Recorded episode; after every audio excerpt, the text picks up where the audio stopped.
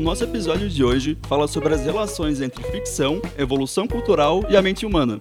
A articulação entre esses temas ainda é pouco explorada nas universidades brasileiras e pode ajudar a explicar por que a gente gosta tanto de assistir filmes e séries, ler livros e histórias em quadrinhos ou jogar videogame.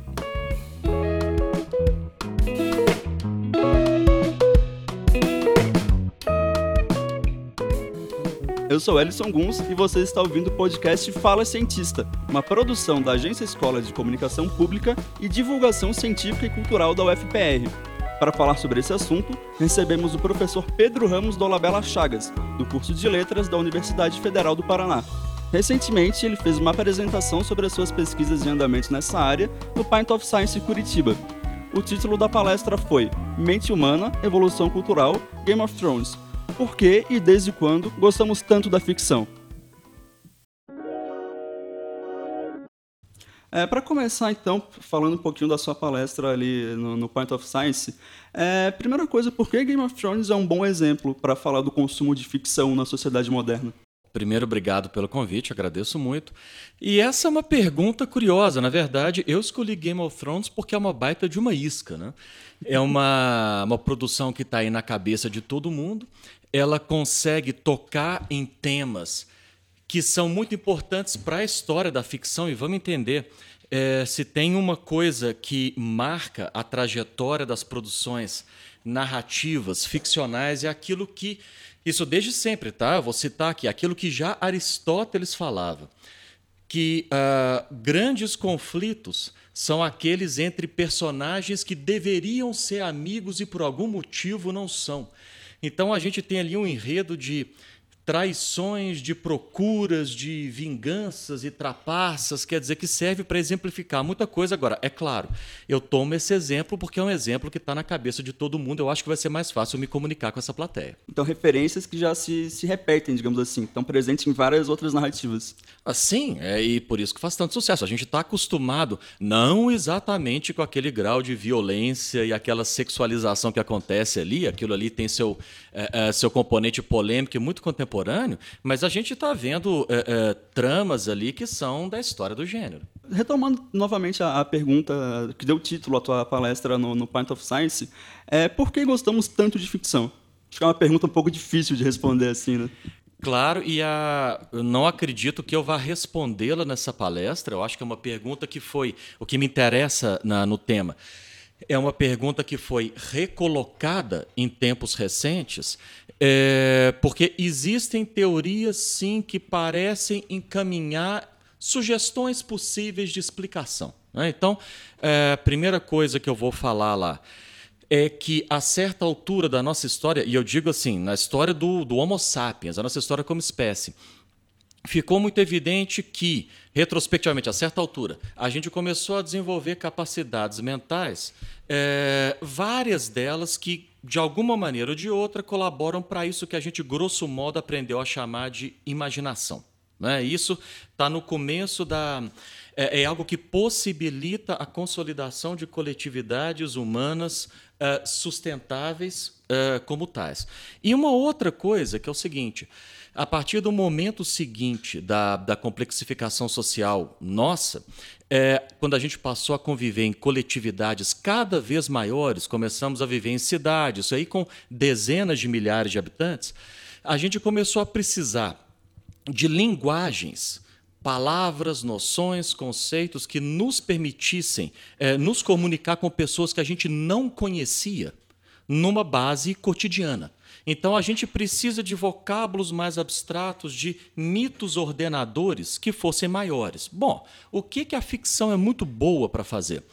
É pegar, é, a partir da detecção de questões, de problemas, de angústias que estão ali disseminadas numa população que não se conhece pessoalmente, não é mais uma tribo, é uma cidade, criar histórias que tocavam nesses problemas, justamente tratando daqueles pontos para os quais ninguém tinha muita explicação, ninguém tinha muita solução e que formas mais por assim dizer, tradicionais institucionais de discurso não se interessavam. Um problema que não iria se interessar ao político, ao general, ao sacerdote, mas que estava ali interessando as pessoas nas suas vidas cotidianas. Então, essa capacidade de imaginar cenários, mundos alternativos e o tipo de complexificação social que começou a aparecer a certa altura, tudo isso misturado favorece o surgimento da ficção como uma prática que vai tratar de problemas do interesse comum de maneira imaginativa, de maneira sedutora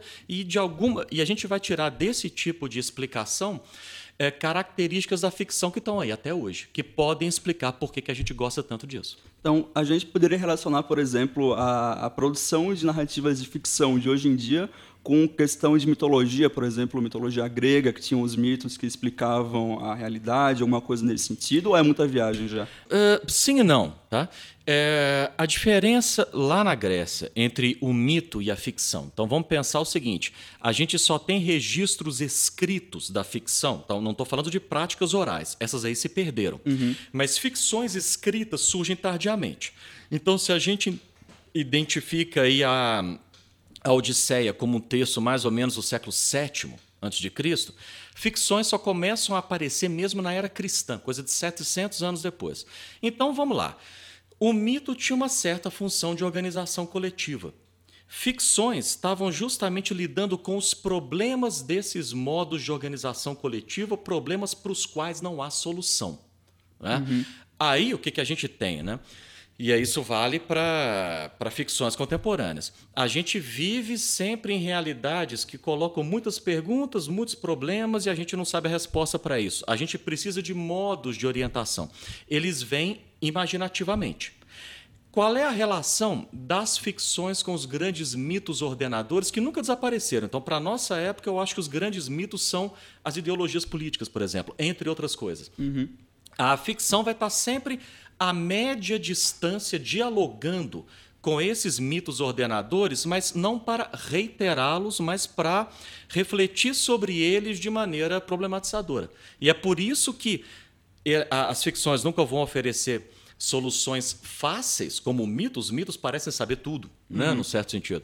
É, mas, ao mesmo tempo, vão estar mais coladas à nossa vida cotidiana. É possível a gente pensar em momentos da história em que as pessoas gostavam menos de ficção do que agora, se agora a gente gosta mais do que antes, se elas estiveram sempre presentes, como é que funciona isso? Porque agora a gente tem essas narrativas em várias formas, tem Netflix, tem jogos de videogame, tem livros, tem revistas em quadrinhos e tudo mais, tem realmente um mercado voltado a isso no, no, na modernidade, né?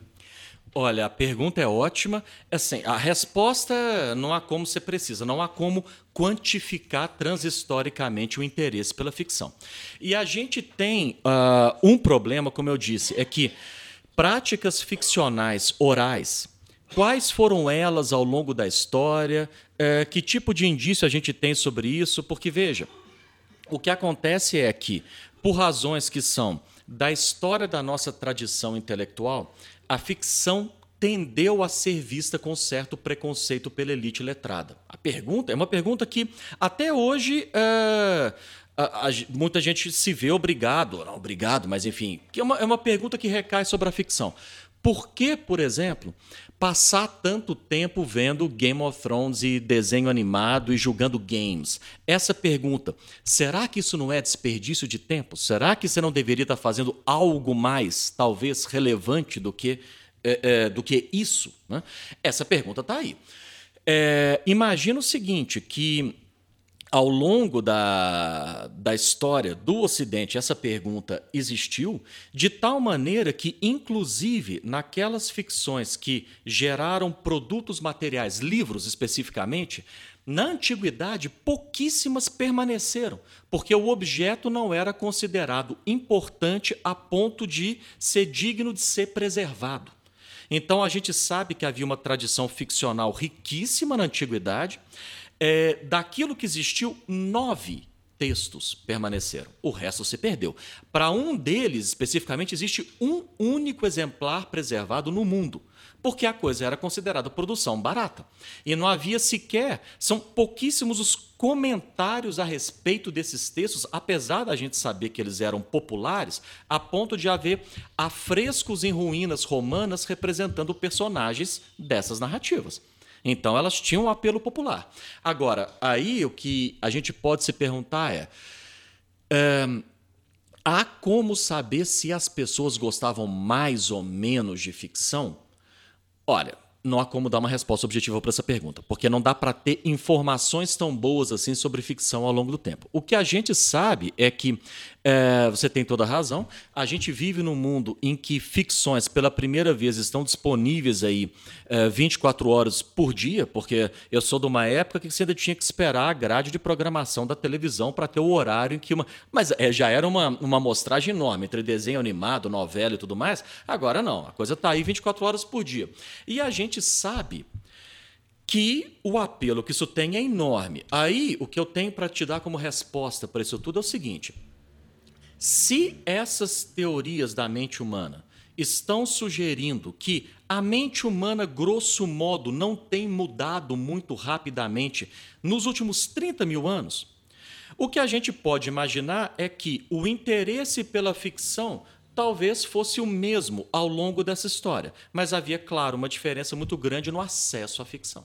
Professor, falando um pouquinho agora sobre um, projeto de, de extensão desenvolvido pelo senhor, que ele traz os conceitos de teoria da narrativa, evolução e filosofia da mente. Pode explicar um pouquinho para a gente sobre esse projeto, sobre esses conceitos e como eles se relacionam? Bom, isso não é exatamente um projeto de, de extensão, são eventos que eu uhum. organizo aqui é, periodicamente. Bom, o que acontece é, uh, para minha surpresa, tá? Eu tenho visto uh, autores da filosofia da mente, do campo do, do, desse grande campo heterogêneo de disciplinas que se estudam a mente humana. Então, a psicologia cognitiva, a psicologia evolutiva, uh, a neurociência.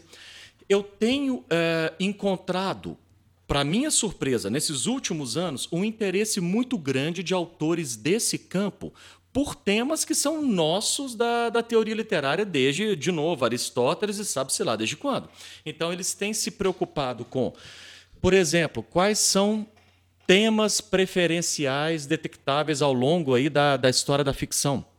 E por que, que seres humanos têm um interesse específico por esse tipo de tema mais do que qualquer outro? Uhum. Ou é, perguntas do tipo: Será que nós temos uma propensão inata a narrativizar uh, as nossas próprias histórias, experiências de vida, de maneira a, a, a gerar isso que o Antônio Damasio chamaria de self-autobiográfico, a nossa tendência a produzir sentido sobre o nosso mundo a partir da construção de narrativas autobiográficas? Será que nós somos é, seres narradores, em última análise?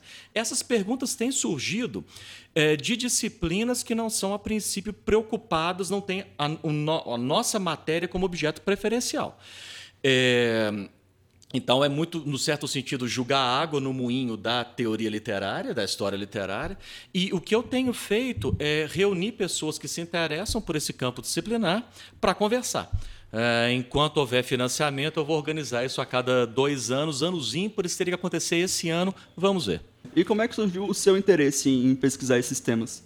Olha, é difícil reconstituir precisamente como é que um projeto de pesquisa surge, mas é, por esses acasos da vida, eu tive a sorte, durante o meu mestrado na UFMG, de travar um contato muito positivo com a Cristina Magro, que era uma é, professora da, da linguística, muito interessada pela obra então do Humberto Maturana, que é um biólogo uh, chileno que tem aí uma teoria da autopoiese, bom, isso não vem ao caso. Mas o fato é que eu comecei a perceber de alguma maneira que havia uma interface possível entre modelos que o Maturano utilizava para falar sobre verdade, objetividade. Percebe? É o tipo de tema que ficções estão ali tensionando. Uhum. Não, o que é verdade, o que é, o que é uma história contada, o que é objetivo, o que é fato, o que não é.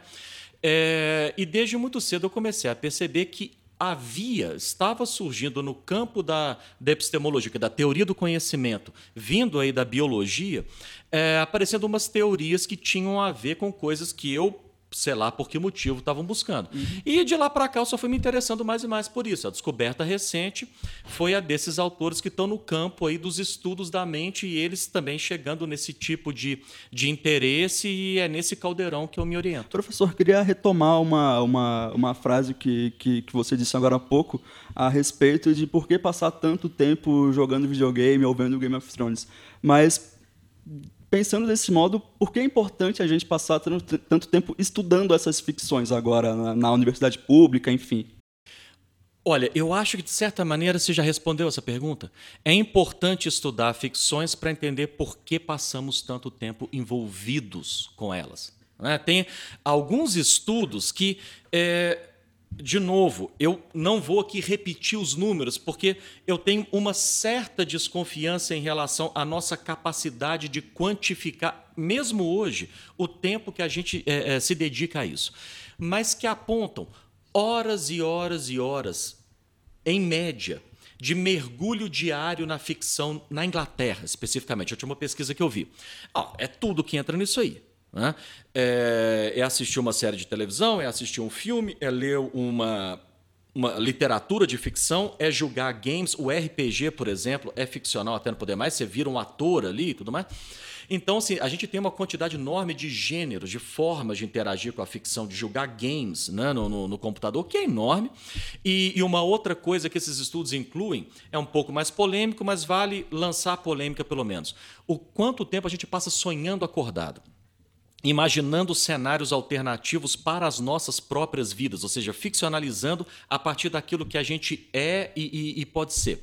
E são horas e horas e horas e horas. Por que isso? Né? Se isso é uma predisposição aparentemente tão natural assim do Homo sapiens, isso já, já se justifica como objeto de estudo. Ah, bacana, professor. É isso. Muito obrigado pela presença aqui no nosso estúdio. Ah, eu que agradeço. Se você tem críticas, sugestões ou curiosidades sobre esse podcast, entre em contato com a gente pela página Agência Escola UFPR no Facebook ou pelo Instagram Agência Escola. E se você é pesquisador da UFPR, esperamos você para uma conversa aqui no Fala Cientista. Um abraço e até o próximo episódio.